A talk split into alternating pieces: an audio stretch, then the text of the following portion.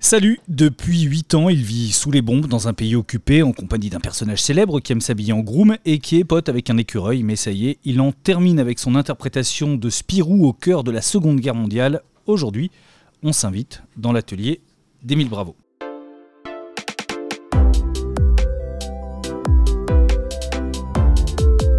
Dans l'atelier BD, un podcast original proposé par Paul Satis.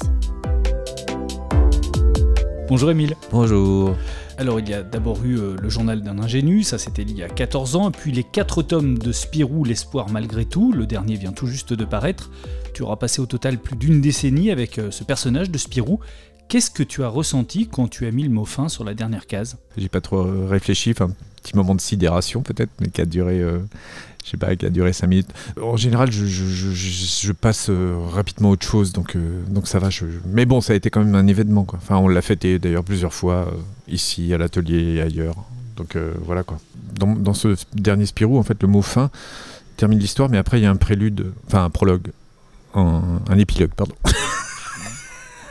On met souvent les épilogues à la fin. Ah la vache. Et en fait, euh, cet épilogue fait 7 pages, donc euh, en fait, c'était pas vraiment fini quand j'ai mis le mot fin. Donc il a fallu en fait que je travaille encore euh, pendant deux semaines. Et on va pas spoiler le- la petite idée de, justement de, de cet épilogue qui boucle bien la boucle, on va dire? Bah, J'espère. Ok, bon, on n'en dit rien, on vous laissera le découvrir. On va revenir sur ce Spirou donc, qui t'a beaucoup occupé, mais d'abord, petite visite de, de ton atelier. Euh, ici, on est dans le quartier de la, la Bastille. Tu partages cet atelier avec euh, de nombreux auteurs, c'est assez grand, il y, a, il y a pas mal d'auteurs qui travaillent ici. Oui. Alors euh, là, euh, à côté de moi, à ma droite, nous avons Éric Veillé, un grand auteur de l'absurde. Manu Boiteau, en fait, euh, qui a longtemps travaillé en jeunesse et qui maintenant se lance dans la bande dessinée. Euh, il est chez Casterman, il a sorti un album euh, récemment. Nous avons derrière nous, mais il n'est pas là, en fait, là où tu as pris sa place. C'est Julien Magnani, qui est éditeur et qui est auteur aussi. Il, illustre, il écrit, et, bon, voilà, il est, édité de très beaux livres. Derrière moi, dans la salle d'à côté, on passe à côté, nous avons Aurore Calias, qui est auteur jeunesse. Euh, Delphine Chédru, qui n'est pas là, mais qui est juste derrière ce mur, là. Et qui est auteur jeunesse aussi. euh. Et euh, Eugène Rius, qui est là-bas, là, en train de travailler, et qui lui est aussi auteur. Et il, fait, aussi, il fait de la bande dessinée, mais il, est aussi scénariste. En fait, il fait beaucoup de scénarios, et notamment pour, la, bah, pour des séries, pour l'audiovisuel. Et là, ça sent, ça sent bon parce qu'il y a quelqu'un qui est en train de cuisiner.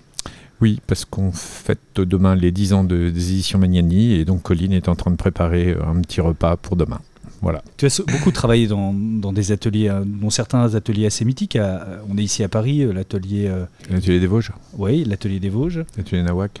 Ouais, c'est ça, avec Trondheim, Blin, Sfar, avec Mm. pas mal d'auteurs dans les années 90. Tu as toujours voulu travailler comme ça avec d'autres auteurs Bah oui, parce qu'en fait, euh, j'ai- ma première expérience comme ça, quand je me suis lancé professionnellement dans la bande dessinée, je travaillais chez moi, mais au bout d'un an, euh, pff, on, pète un peu les plombs. Quoi. Il faut, euh, je pense que c'est indispensable d'aller voir d'autres auteurs, de travailler avec eux. bah oui, pour avoir des retours, il fallait que je voie des gens en fait de ce milieu-là. Et, moi, j'avais rencontré Lewis Trondheim dans un salon et j'en avais sympathisé. Et le jour où une place s'est libérée en fait dans son atelier, m'a proposé de de la prendre et voilà et depuis euh, je suis en je peux pas me passer de ça en fait.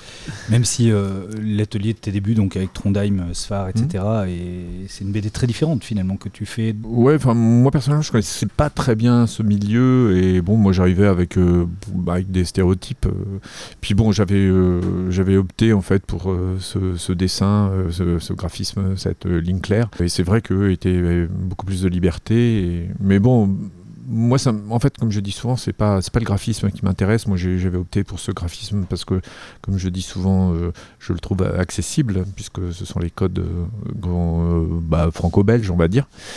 Et, du coup, bah, voilà, moi, ce- qui m'intéressait, c'était le propos. et, en- bah, ça, bon, on s'accordait beaucoup avec ce qu'ils faisaient eux, quoi, parce que c'était un petit peu en décalage. En fait, c'est complètement inconscient, mais, mais ça crée une émulation, quoi, en fait, euh, de voir des gens, en fait, justement, moi, quand j'avais commencé, de voir des, gens comme Christophe Blain ou, ou Johan Sfar, euh, euh, moi, ça m'a permis de, de libérer aussi ma ligne claire, en fait, qui était beaucoup plus figée, beaucoup plus graphique avant, en fait, avec un trait très propre. Et il fallait apporter en fait de la vie là-dedans. Et c'est eux qui m'ont fait comprendre qu'il y avait une autre fluidité aussi graphique à amener en fait dans ce dessin, parce que je voyais leur, liberté. on aime bien aussi décrire un peu l'endroit où, où, tu travailles. C'est un assez petit coin.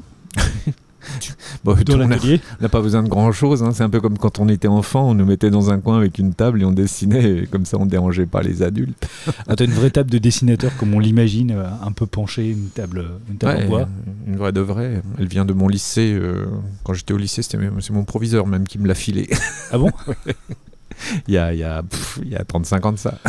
en disant, Émile, tu deviendras un auteur célèbre grâce à cette table Ouais, enfin, c'était euh, quand j'avais sorti mon premier album, il m'avait contacté euh, pour me, pour me dire euh, ce serait bien que je passe au lycée pour montrer que finalement, c'était un lycée, en fait, c'était dans le HOCNET, au centre technique de Cachan, et c'était pour montrer que finalement, la technologie mène à tout, hein, même à la bande dessinée. Donc euh, il m'a encouragé en me, donnant cette table euh, qui, était une des tables du lycée pour faire du dessin, de la, du dessin euh, technologique. C'est ce à quoi tu te destinais à la base? Ouais, ouais, je savais pas trop quoi faire et euh, peut-être faire une, école d'ingénieur, mais bon, rapidement, je me suis rendu compte que euh, bon, je faire maths sub maths tout ça, c'est pas possible. Je, et puis bon, euh, je me suis orienté rapidement, enfin orienté, non, mais je me suis dit, je passe d'abord un bac et ensuite, je, mes collègues, mes collègues, mes camarades de classe, en fait, m'ont dit de, de, faire de la BD parce que j'en faisais constamment, en fait. J'amusais mes camarades de, raconter des petites histoires, hein, donc donc euh, c'est eux qui m'ont dit bah, je, si tu sais pas quoi faire, fais ça, t'as as, l'air de, as l'air de te passionner, et puis euh, je pense que ça te rendra heureux. Et effectivement, ils avaient raison. D'où elle vient cette passion pour la BD de tes lectures d'enfants? Ben oui, enfin, bah, ça vient de ça, ça vient de l'enfant que j'étais. comme tous les enfants, on, aime. Enfin, je pense que la plupart des enfants aiment la bande dessinée. Et, euh, moi, je me suis, euh, enfin, je me suis aperçu que finalement, c'était mon mode d'expression. Comme je dirais tellement souvent, c'est que c'est le mode d'expression des enfants avant de savoir écrire, on, dessine. Donc, euh, c'est notre premier média. Enfin, donc euh, je, l'ai développé simplement et puis il se trouve que y a, je ne savais même pas que c'était un métier effectivement auteur de bande dessinée et donc en fait bah, de s'exprimer au travers en fait d'une écriture dessinée. Donc euh, je l'ai compris beaucoup plus tard. Hein. Voilà quoi, d'où ça me vient bah, Ça me vient de, bah, de l'enfance. Hein. Euh, je dis souvent, on dit aux enfants d'arrêter de dessiner alors quand ils sortent de la primaire et c'est vraiment une erreur quoi, parce que enfin c'est même pas que c'est une erreur, c'est même un crime. Hein. Toi, tu n'as jamais arrêté. Tu te souviens de ta première BD Est-ce que tu as un souvenir de ta première BD d'enfance Ça parlait de quoi? C'est une sorte de Popeye en fait que j'avais fait. Euh, j'avais fait mon gag en une page. Et, mais bon, voilà, c'était dessiné. Euh, je devais avoir 4 ans en fait. Et euh, j'avais proposé de lire ça à mon père pour et comme je dis souvent, enfin, je, me souviens de, de, montrer des dessins à des adultes qui me disaient, qui me disaient Oh, que, tu fais comme beau oh, quel beau dessin et tout ça.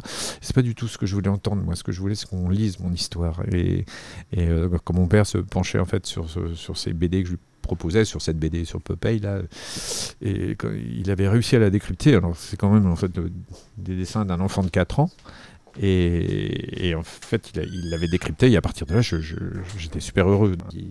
C'était compliqué pour lui de savoir ce qui se passait dans ce dessin, mais encore une fois, quand, il avait trouvé en fait la solution, pour moi, moi j'étais aux anges parce que je disais, bah voilà, j'ai réussi, je me suis exprimé au travers de mon dessin et j'ai Et tu as persévéré, c'est-à-dire que tu as continué euh, dans ton enfance à faire beaucoup de, petites BD Ouais, j'en faisais euh, quelques-unes, ouais. Bon, bah, pas tout le temps parce que je suis un peu flemmard, mais.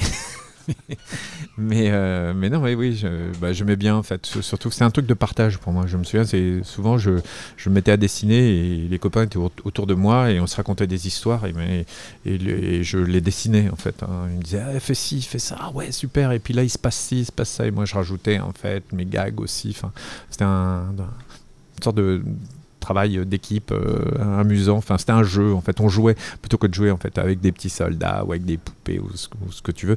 Là, finalement, on créait notre monde et c'était moi qui étais le, un peu le maître du jeu puisque je dessinais. Et tu lisais quoi? Le, petit Nicolas, en fait. On euh, ça me plaisait beaucoup. Sinon, c'était, ah, vrai que c'était Lucky Luke. Euh, c'était, il y, avait, quoi? Il y avait même mon papa, je me souviens. il y avait Tintin. Et Tintin, c'était important, Tintin.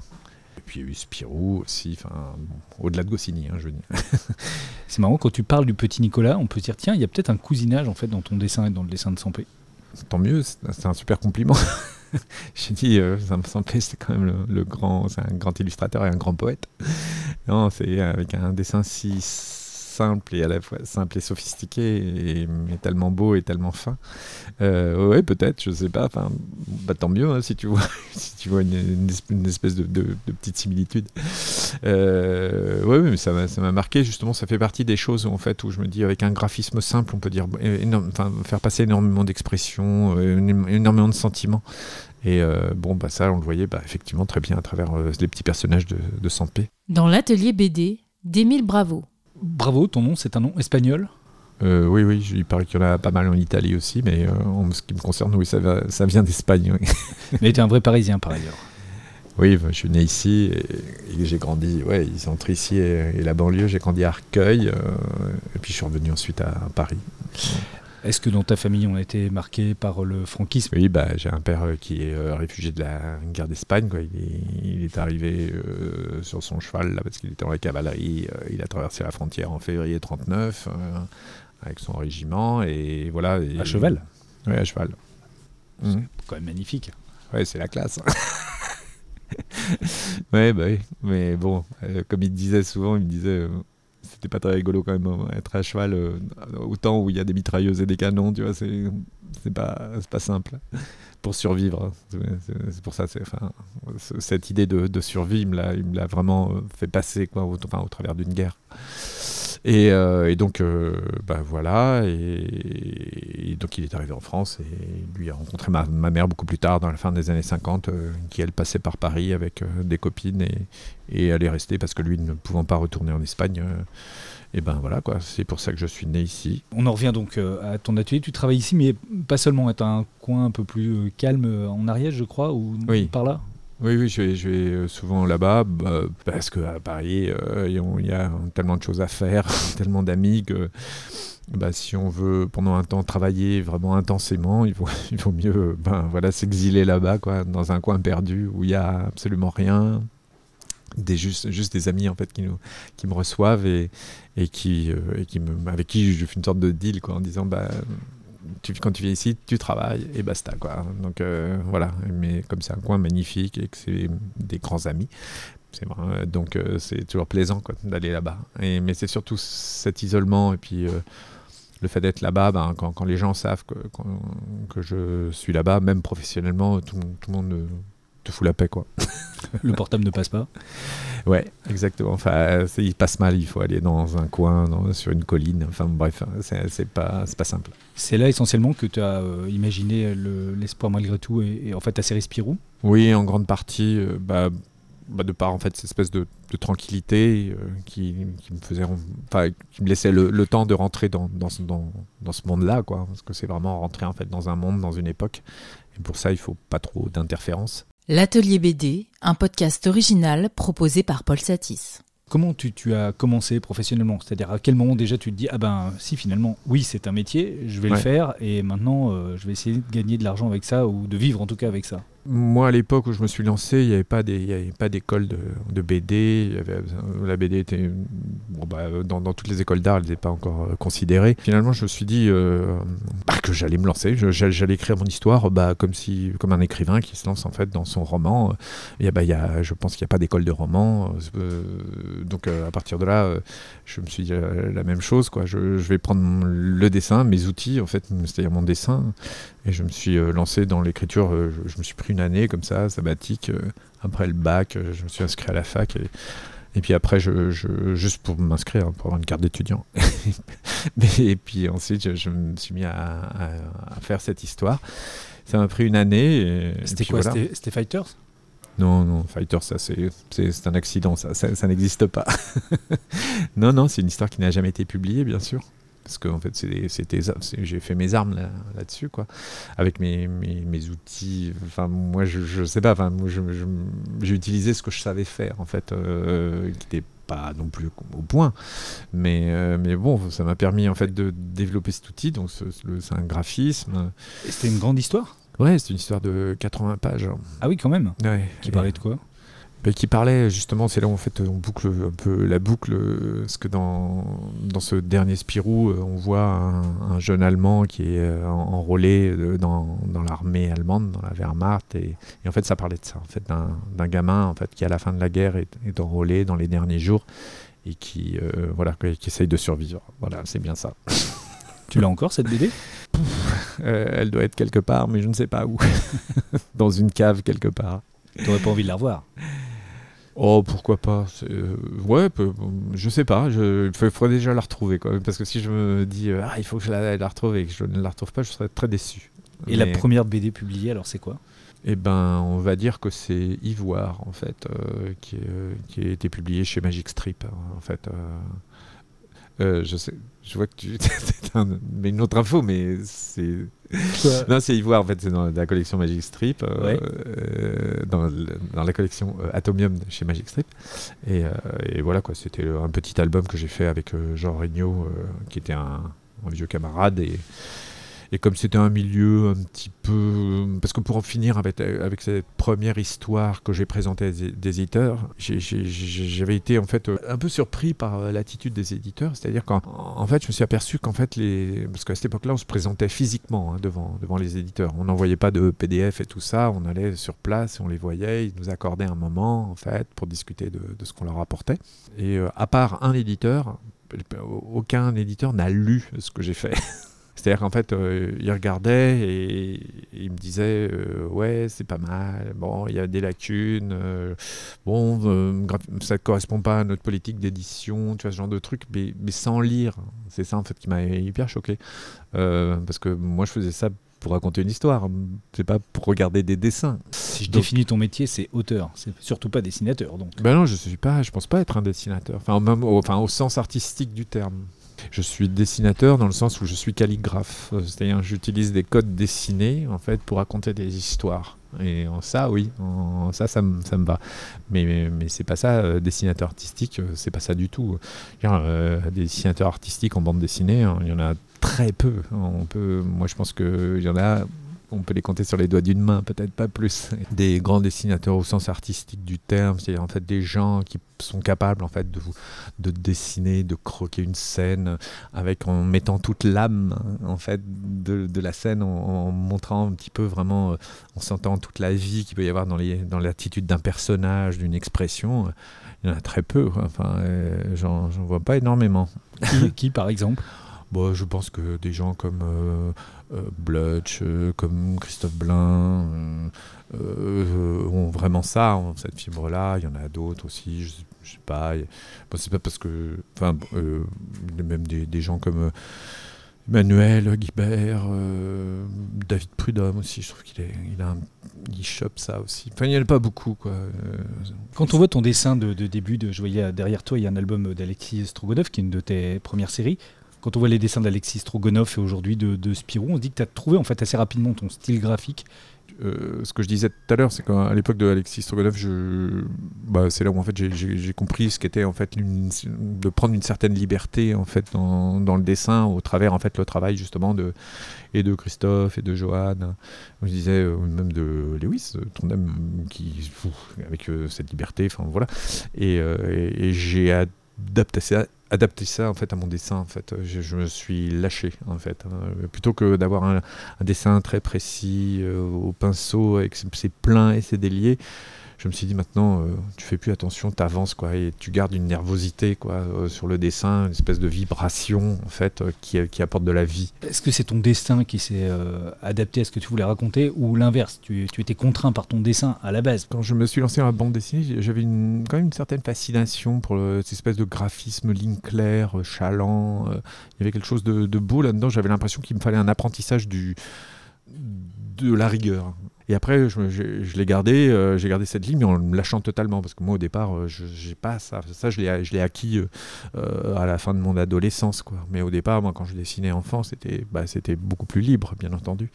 Donc, en fait, c'est retrouver cette liberté avec ces bases de rigueur. C'est comme, comme passer, en fait, pour un grand dessinateur, par exemple, hein, artistique, c'est de passer par un académisme au départ et ensuite se lâcher, trouver, en fait, son propre style, sa propre liberté. Bah, moi, mon académisme, au départ, c'est c'est une ligne euh, clair, rigide, euh, très graphique, et, mais qu'il faut euh, libérer. Est-ce que c'est compréhensible ce que je Ah mais absolument. D'accord. Absolument. Ce qu'on retrouve tout au long de ton, de ton œuvre, qui commence à être conséquente, puisque ça fait maintenant euh, pas mal de temps hein, que Ouais. tu euh, es auteur Les de bande dessinée, c'est ta volonté de parler aux enfants? Oui, en fait, euh, bon, en fait, il y a que ça qui m'intéresse. Je crois que je fais, je fais ce métier-là pour ça, pour, euh, comme je dis souvent, pour parler à l'enfant que j'étais quand, quand j'avais euh, 8-10 ans, quoi. Donc, Jules, c'est complètement ça, par exemple? Ouais, ouais, c'est euh, bah, Jules, ça part au départ. euh, c'est c'est une vieille histoire qui m'était arrivée en fait quand, quand j'étais gamin. C'est le, le grand frère d'un copain qui faisait des études scientifiques et, et qui m'a un jour euh, parlé de la relativité. Je sais pas comment c'est arrivé sur le tapis, mais il, m'en a parlé alors que j'avais 8-10 ans. Euh, bon. Et il m'en a parlé très sérieusement parce que peut-être qu'il voyait que j'avais de l'intérêt pour les choses.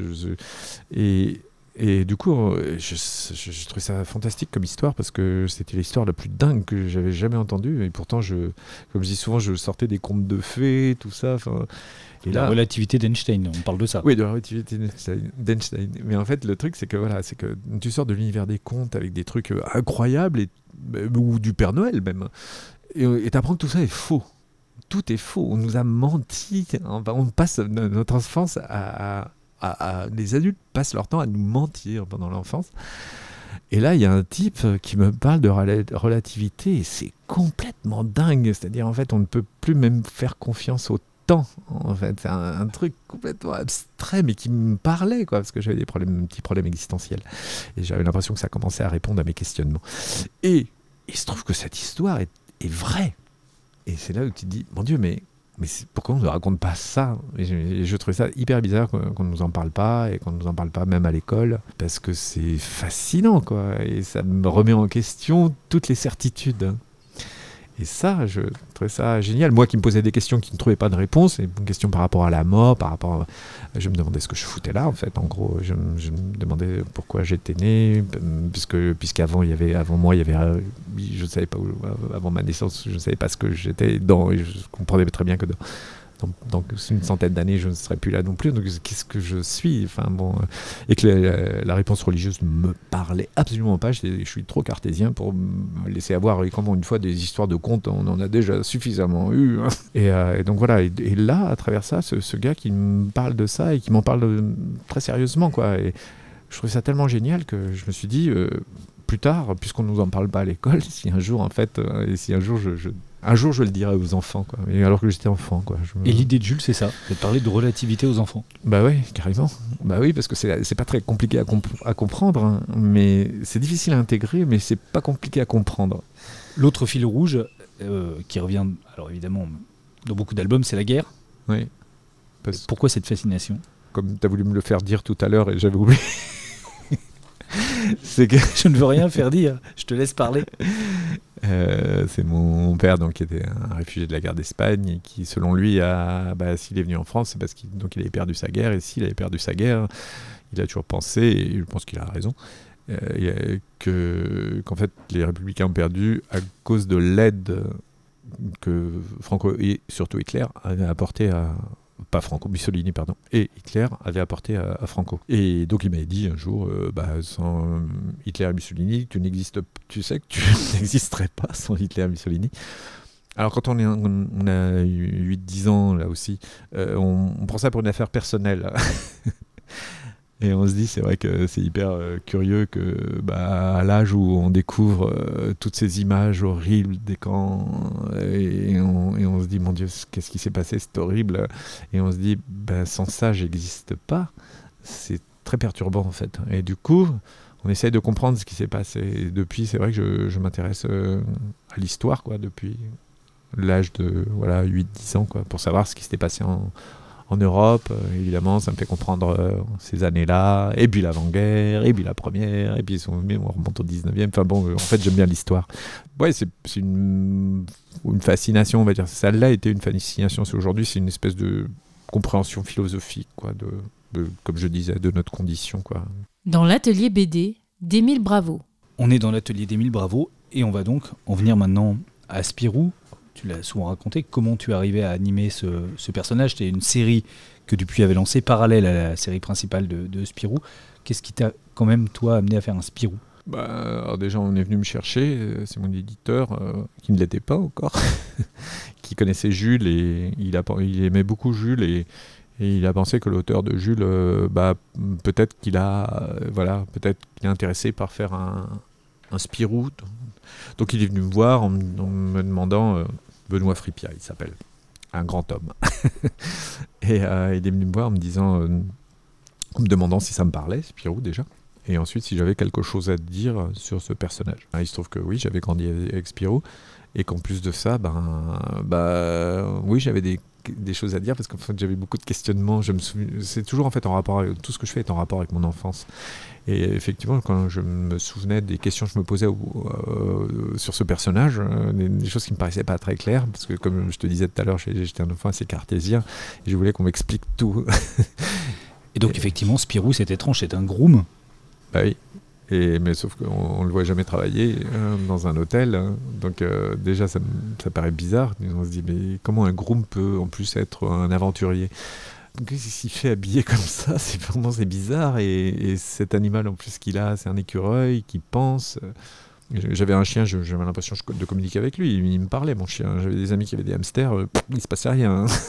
Et en plus de ça, euh, il fallait que j'explique euh, donc d'où venait la conscience de cet écureuil aussi, d'autant plus que euh, dans l'univers de Franquin, quand tu vois arriver le marsupilami, il a un comportement totalement animal. Alors on se dit pourquoi est-ce que lui c'est un animal et pourquoi ce, petit écureuil pense? Donc il faut expliquer cette, arrivée de la conscience de, cet animal. Hein. Puis après, pour y avoir plein de questionnements sur Spiro aussi, c'était la nature de l'amitié entre Spiro et Fantasio quand on voit les, premiers Spirit Fantasio, euh, ils ont Fantasio est pas très sympathique en fait, c'est une espèce de, snob. Euh, enfin bon, il a plein d'a priori sur la vie. Euh, on se dit, bah, s'ils sont copains, il faut m'expliquer ça. Parce que dans Tintin, moi je suis désolé, mais dans Tintin, je vois arriver un jour le capitaine Haddock, alors qu'il est très différent de, Tintin, mais je comprends en fait la nature de leur amitié. Euh, pareil pour le tournesol, enfin bref, tous les personnages, en fait, on, a cette rencontre euh, qui est intéressante. Et là, elle, manquait, quoi. Il y avait vraiment cette lacune, et je me suis dit, bah, on va parler de ça parce que c'est en plus, comme ça, je ne touche pas à l'univers de Franquin. Et répondre à toutes ces questions fait le scénario finalement du journal d'un ingénu qui a été ton, ton mm. premier Spirou. Si tu choisis cette époque, c'est parce que tu as envie de, raconter cette époque euh, d'avant-guerre, on est juste avant le déclenchement de la guerre, ou bien parce que quand euh, le personnage de Spirou a été créé, c'était à cette époque-là, en 1938. Bah oui, c'est ça, c'est complètement logique, hein, puisque je, je, parle en fait du début de ce personnage, il est créé en 38 c'est une mascotte. Euh, bah, quand on le voit dans, le, journal de Spirou de cette époque, euh, tu as des t'as des, des pages de gags, c'est pas très bon. Enfin, le, personnage est plutôt antipathique en plus. Il, il a pas les, mauvais gags, il fait des sales farces, euh, pas très sympa. Et après, euh, dans les premiers albums, en 47, euh, là, on a déjà un personnage construit, humaniste, aventurier, qui a l'air de s'ouvrir au monde. Et on se dit, mais c'est le même personnage. Bon, si, eh ben, si c'est le même personnage, il s'est passé quelque chose, quoi. Donc, je vais raconter un petit peu comment, on va dire, en gros, un enfant se construit au travers en fait, du traumatisme de la Seconde Guerre mondiale euh, pour devenir un, vraiment un personnage, un héros humaniste, le héros qu'il est, quoi, celui de bande dessinée. Ça devait être un one-shot à la base, juste euh, cet album-là, Le Journal d'un ingénu oui, oui, Ou déjà, quand tu l'as commencé, tu t'es dit, tiens, euh, peut-être c'est intéressant de raconter toute la période de la guerre. Oh, du tout, c'était même une farce, parce que je me disais, en fait, le, premier, c'est effectivement sur l'éveil d'un enfant, en fait, comment un, un enfant s'ouvre au monde qui se termine par la guerre qui éclate, mais en fait c'était aussi une sorte de farce pour dire euh, on pense que la bande dessinée ou que les enfants euh, ne sont pas finalement euh, inconséquents et puis pas très intéressants. Et, je raconte en fait que ce sont des personnages de bande dessinée finalement qui font éclater la Seconde Guerre mondiale. C'est une, blague quoi donc quelque part. Donc ça, ça, porte à conséquence quoi. Donc ça c'était donc le premier. Quand la série la, série de, Spirou a évolué. Euh, il y a d'autres auteurs qui se sont mis à faire un. C'était plus des one-shots, ils se sont mis à faire un, deuxième album, voire un troisième. Mon éditeur m'a dit euh, Est-ce que tu as encore quelque chose à dire sur Spirou? Et ben, je me suis dit Après l'éveil et le début de la guerre, ben, maintenant. Euh, parlons de la construction d'un enfant au travers de la guerre. Et parlons justement de ce qui s'est passé à cette époque, parce que ça me paraît important aujourd'hui. J'ai l'impression que tout ça se perd, quoi. Cette mémoire se perd. L'espoir malgré tout, c'est donc la période de la guerre et de l'occupation euh, en Belgique. À Bruxelles, t'embarques là cette fois dans une aventure beaucoup plus grande. Là aussi, tu pensais faire une histoire plus courte et finalement, tu t'es dit, ben, ces quatre années euh, de guerre, faut les raconter. Il y a 300 pages au total. Hein. 330. Comme je dis souvent, un écrivain, euh, quand il sort dans un bouquin, il ne cherche pas à savoir combien de pages va faire son bouquin. Il écrit et puis c'est tout. Quoi. Après, la BD, c'est souvent connu pour faire des 46 pages, des 44 pages. C'est là la, c'est justement là la différence. C'est quand on est un éditeur qui lui dit ta carte blanche, bah, ça peut, lui, il aurait voulu que ça continue. Même euh, personne, il, il, se plaignait pas du nombre de pages. Quoi. Tant qu'on a quelque chose réellement à dire et tant que ça fait partie en fait du sujet et de l'œuvre euh, qu'on veut construire, bah, pourquoi on serait. Euh, c'est ça, souvent, ça m'a euh, vraiment le, le 50, euh, le 46 pages couleur. tant qu'on était limité à ça, c'est sûr qu'on ne pouvait pas faire grand chose. Hein. mais quand on comprend un jour que bah, la bande dessinée, c'est juste d'écriture et qu'on demande à un auteur de s'exprimer, eh ben, il faut lui laisser le nombre de pages qu'il veut. Est-ce que tu t'attendais, toi, à ce que ce soit aussi volumineux quand tu as commencé à le faire? Je pense que je l'aurais pas fait. Ça, je me, suis je me suis laissé prendre par le jeu, quoi. Euh, j'ai commencé, moi, je pensais que ça allait faire, je sais pas, un petit peu plus que l'ingénu, mais peut-être pas beaucoup plus. Mais tout de suite, euh, bah, il y avait tellement de choses à dire sur cette époque et je, me documente depuis l'âge de 10 ans, donc euh, t'imagines tous, les, tous les thèmes qu'il faut qu'on peut aborder et qu'il faut réunir en un thème qui est celui, en fait, encore une fois, de la survie et, et de la condition humaine pendant ces, ces, ces, terribles années quoi. Et du passage à l'âge adulte hein, qui est aussi euh, exactement oui c'est pas un truc que sur la guerre mais c'est aussi en fait cette guerre contre soi-même enfin sur cette période qu'est l'adolescence euh, voilà et de savoir maîtriser ça. Comment tu as travaillé ce, ce scénario? Est-ce que c'est devenu de venu de façon assez linéaire? Est-ce qu'il y a des périodes historiques dont tu voulais euh, vraiment parler? Est-ce que tu l'as écrit d'abord, storyboardé ensuite? Est-ce que tu as travaillé directement en storyboard? En fait, oui. Alors déjà, pour l'écriture, c'est très simple. Hein. c'est une écriture euh, manuscrite dessinée. En fait, euh, tout vient en même temps, aussi bien le, découpage. en fait, voilà, je, pense que ça, c'est tous les écrivains font sans doute la même chose. Enfin, je ne sais pas, c'est un, un, travail de création. En fait, il faut se, faut vraiment vivre en fait ce qu'on écrit en fait. Faut vraiment le vivre euh, faut se plonger dans ces années. Et c'est pour ça qu'en fait euh, moi connaissant très bien le sujet en fait je parle de euh, la seconde guerre mondiale et sa chronologie et les moments importants pour, pour comprendre en fait cette époque là depuis que je suis petit en fait chaque fois que j'ai croisé en fait des gens qui ont vécu cette époque même enfant eh bien, je, leur ai posé la question de, de, bah, de bah, voilà, comment ça s'était passé, comment ils avaient vécu en fait l'occupation? En sans doute cherchant des résistants, euh, enfin des, des, gens, des héros en fait. Et j'ai jamais trouvé de héros, j'ai jamais trouvé de résistants, je n'ai trouvé que des gens qui avaient, qui m'en parlaient en fait, me parlaient de euh, bah, voilà, de, de la faim, euh, de la peur, euh, du froid l'hiver, enfin bon, vraiment, euh, et, c'est tout, et, c'est justement ça, et je me suis dit, bah, c'est ça dont il faut parler, quoi. J'ai pu vraiment m'imprégner, en fait, hein. je me suis plongé dans cette époque, avec tous les éléments que j'avais, en fait, historiques, et, enfin, de la vie quotidienne, on va dire, plutôt, et eh ben, j'ai essayé de, de vivre ces quatre années d'occupation euh, objectivement, sans chercher à être un héros, avec le côté euh, essayer de survivre, euh, ce, dont me parlaient en fait les gens. L'histoire d'un héros en fait pendant cette, cette époque, c'est de, justement c'est de rester humain pendant cette époque. Et c'est en fait c'est de parler quelque part de tous ces gens en fait qui sont restés aussi humains pendant cette époque, mais qui se sont tus en fait, dont on n'a pas parlé parce qu'ils n'ont parce que n'ont pas agi, enfin ils n'ont ils n'ont pas fait d'acte de guerre en fait. Ils sont juste restés humains. Ils ont ils ont caché des gens, ils ont offert à manger, enfin, euh, des, des, choses en fait qui paraissent banales, mais pendant l'occupation, euh, pendant un régime de terreur, euh, c'est pas évident en fait de faire ça. Je précise qu'il y a un bruit de mixeur derrière parce qu'on prépare à manger dans l'atelier d'Émile Bravo. Je le dis, je sais pas si on entend le bruit de fond, mais voilà, je, le précise. Est-ce que le, personnage de lui-même de Spirou, qui a été euh, décliné par de très nombreux auteurs, était un bon vecteur justement pour raconter tout ça C'est un enfant en fait, c'est ça qui est important en fait dans Spirou. Enfin, je sais pas quel âge il a en fait dans la série, mais euh, voilà, il est un peu comme Tintin, sauf que même, je, sais pas, il a quelque chose de tellement enfantin, et à partir de là, je, sais pas, je trouve que c'est un super vecteur. Il y a une telle euh, candeur, en fait, dans ce personnage, euh, que je trouve qu'au travers de. Puis même au travers de ce qu'il est, il n'y a pas de prétention. Justement, au travers de son uniforme, là, de ce qu'il est, c'est quand même un uniforme de, de, de, service, en fait. Il veut bien dire ce qu'il veut dire. C'est un groom, hein, on rappelle. un groom. Tu vas expliquer d'ailleurs pourquoi. oui, pourquoi il, a gardé, pourquoi il a gardé son uniforme. Et donc voilà, donc à partir de là, je puis après, bon, il y a eu ce qui est, ce qui est important aussi, c'est sa popularité, quoi, et de se servir de ça aussi pour parler en fait d'humanisme. Parce que bah, je trouve que c'est une bonne occasion, quoi. Il y a trois types de personnages dans, dans l'espoir malgré tout. Il y a donc ces personnages ultra connus que sont Spirou, Fantasio et, et Spip l'écureuil. Il y a des personnages que tu inventes, des personnages euh, à toi, Mm. qui les accompagnent. Il y a des personnages réels aussi, comme euh, Félix le peintre et, Mm. et sa compagne. Sauf que ça, on le sait à la fin. Que ce sont des personnages réels. Oui, il y, a- y a des gens qui les connaissaient, en fait, qui ont tout de suite compris euh, la référence, mais euh, énormément de gens ne le, connaissaient, ne le connaissant pas, en fait, le découvrent vraiment au dernier album, en fait.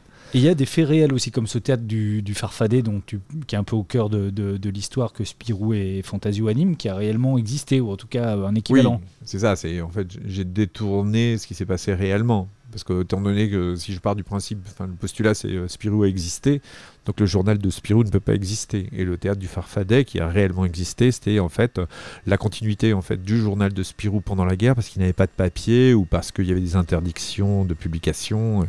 Donc en fait, euh, le journal de Spirou, euh, pendant l'occupation, s'est traduit par un petit théâtre de marionnettes où Spirou agissait et qui allait en fait euh, de ville en ville comme ça pour distraire les enfants.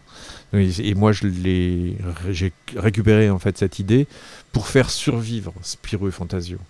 Je reviens à la manière dont tu as travaillé. Il se trouve que j'ai eu la chance de voir euh, ton storyboard qui euh, est très détaillé. C'est Mm. presque déjà, euh, l'histoire est déjà faite quasiment quand tu es Oui, sur le storyboard. Ah oui, de toute façon, je change.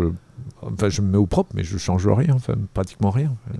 Tu as tout fait d'un coup, les 300 pages d'un coup, et ensuite tu as commencé à dessiner les 4 tomes. Bah oui, je, comme un, un écrivain euh, qui n'aurait pas de machine à taper, euh, commencerait par écrire de ma- manière manuscrite avant d'envoyer ça chez l'imprimeur. En fait, euh, bah, moi j'ai besoin de raconter une histoire. On- Mais avec un storyboard détaillé, ça pourrait être juste, tu places les bulles, tu esquisses simplement les personnages. Là, c'est un dessin qui est déjà poussé dès le storyboard. Bah, il est poussé parce qu'en fait, euh, il y a quelque chose de très important quand on, quand on crée une histoire, en fait, comme je disais à l'instant, quand on crée une histoire, on la vit. Et il se trouve que quand on vit l'histoire, là, on peut la dessiner. C'est-à-dire, on peut, on a vraiment les bonnes attitudes et les bonnes expressions des, personnages. C'est pour ça que je dis souvent que être un dessinateur de BD, c'est être un bon acteur euh, pour faire passer en fait l'énergie qu'on a de création euh, de, ce qui se passe dans nos têtes à- au travers euh, la main et à, mettre ça, enfin, transmettre ça et à trans- retranscrire ça sur le papier au travers de dessins, d'expressions. Si tu veux par exemple dessiner une expression, tu as plutôt intérêt à la vivre cette expression. Et si tu regardes, plutôt que de regarder le dessin qui est en train de se faire sur la feuille euh, d'un personnage avec une expression, il vaut mieux regarder en fait le visage du dessinateur qui reproduit euh, l'expression en fait, euh, il, il va la jouer. Ça doit la dessiner. hyper spectaculaire de devoir travailler. Je sais pas, j'en sais rien. Faudrait demander à tes collègues de bureau. je suis de dos, personne ne me voit.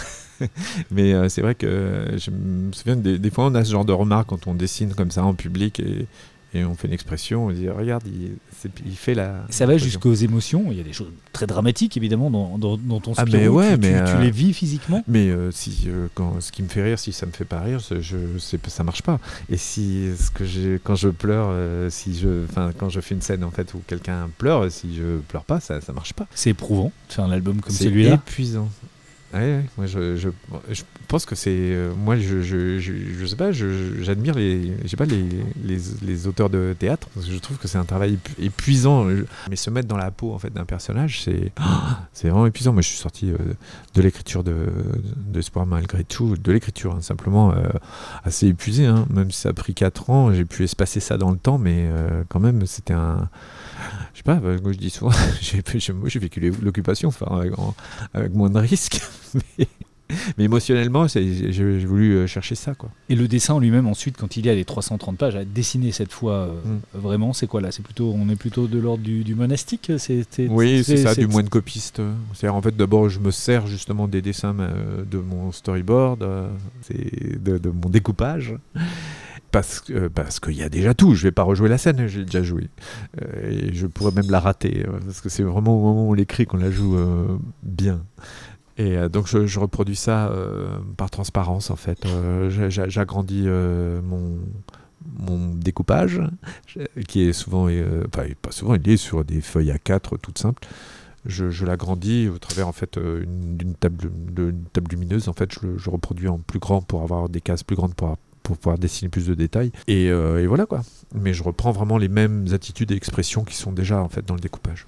Il y a un plaisir dans le dessin ou pas vraiment? Oui, toujours, ouais. Mais c'est plus de, c'est de l'artisanat.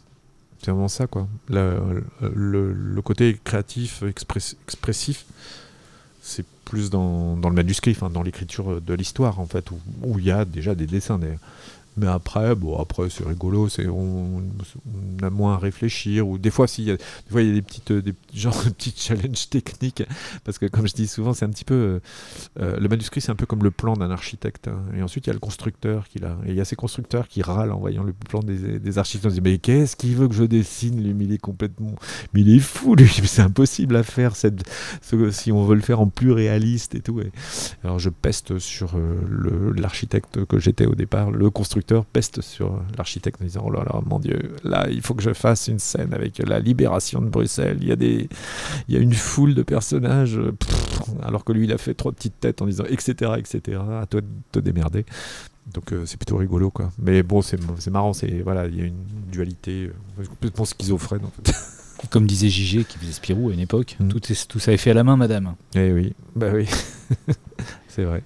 J'en suis encore. bah oui, ouais, ouais, il y a des. Non, pas numérique justement pour, voilà. ces- pour cette phase un peu longue et laborieuse dont tu parlais. Non. Euh, bon après, euh, pff, euh, après le truc c'est que euh, comme je suis euh, bon j'ai un- truc de perfectionniste euh, un peu. euh, je- une, une fois que je fais mes planches, elles sont scannées et ensuite je retouche aussi euh, les scans. hein, des fois, parce que bon bah c'est des fois c'est un peu bouffé. C'est pour donner un petit peu plus de clarté, toujours dans le côté euh, clarifier en fait le dessin. Dès que c'est un petit peu brouillon, ben j'essaye, je nettoie. Toi qui vis les choses, euh, t'as pas été un peu ému de laisser ces personnages? Ce qui est important déjà, c'est bah, de, de, de voir que, que, ce que, je, que mon propos passe. Il y, a, il y a ça déjà. Après, les personnages, euh, c'est- comme je dis souvent, c'est des marionnettes qu'on m'a prêtées. On m'a prêté les marionnettes de, de Spirou, Fantasio et Spip, on va dire.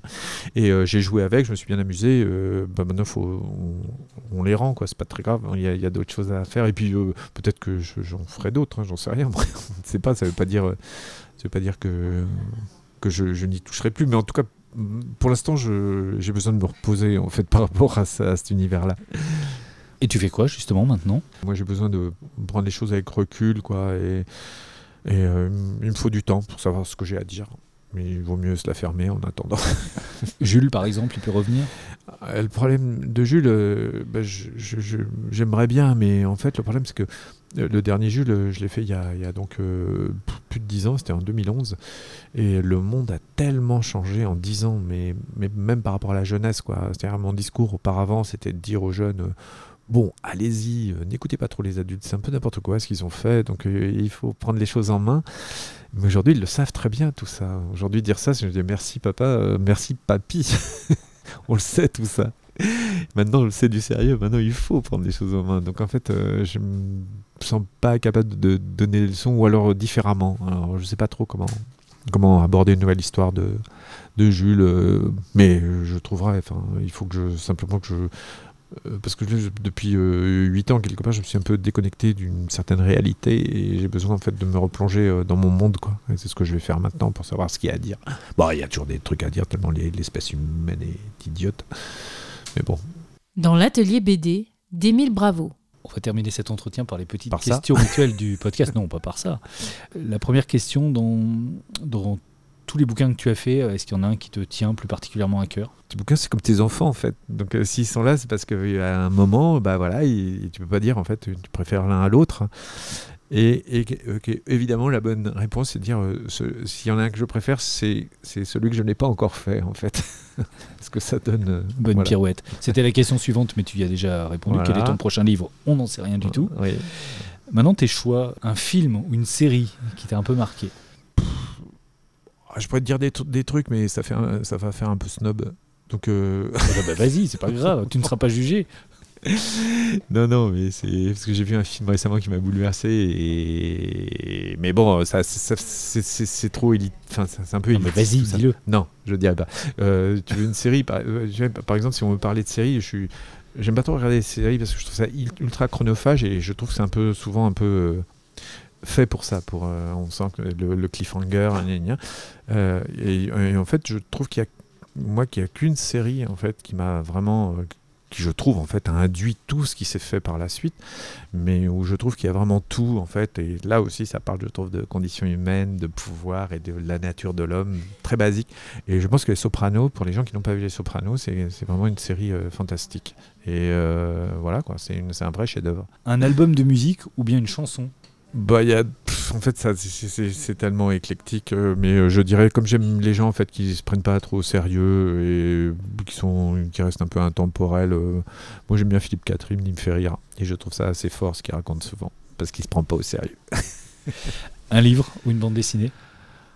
En bouquin, en bouquin, je me demande si j'ai lu un truc plus fort dans ma vie que je sais pas que si c'est un homme de Primo Levi. J'en parle souvent parce qu'il a, il a ce recul, en fait, ce, côté chimiste. En fait, il en parle, en fait. Euh, qui raconte, qui raconte la euh, déportation La déportation Auschwitz. Mais euh, justement, où il n'y a pas de pathos du tout, où il y a, c'est une analyse, en fait. Hein. et c'est. Et c'est même parfois, en fait, c'est terrifiant, mais c'est même parfois assez drôle ce qu'il raconte. et donc voilà. Et puis voilà. Donc c'est quoi une BD Bon, une BD, bah, il y en a. Bah, c'est vrai que il y en a plein. Enfin, il y a des trucs marquants. Je... Peut-être que là aussi, euh, le pendant en BD de, Primo Levi, c'est peut-être euh, bah, le mouse de H. Spiegelman. Merci beaucoup. Merci Emile, bravo. nous avons reçu dans ton atelier Ton Spirou en deux parties, le journal d'un ingénu, qui se passe donc avant-guerre, l'espoir malgré tout, qui couvre la période d'occupation. En quatre tomes, le tout est publié par les éditions Dupuis, les épatantes aventures de Jules. Six tomes aux éditions d'Argo. On n'a pas parlé des Sept oursenins aux éditions du Seuil, de Ma maman est en Amérique, qui a été adapté en dessin animé, qui est chez Gallimard. L'atelier BD, c'est fini pour cette fois. Et bien sûr, c'est une évidence. Lisez des BD.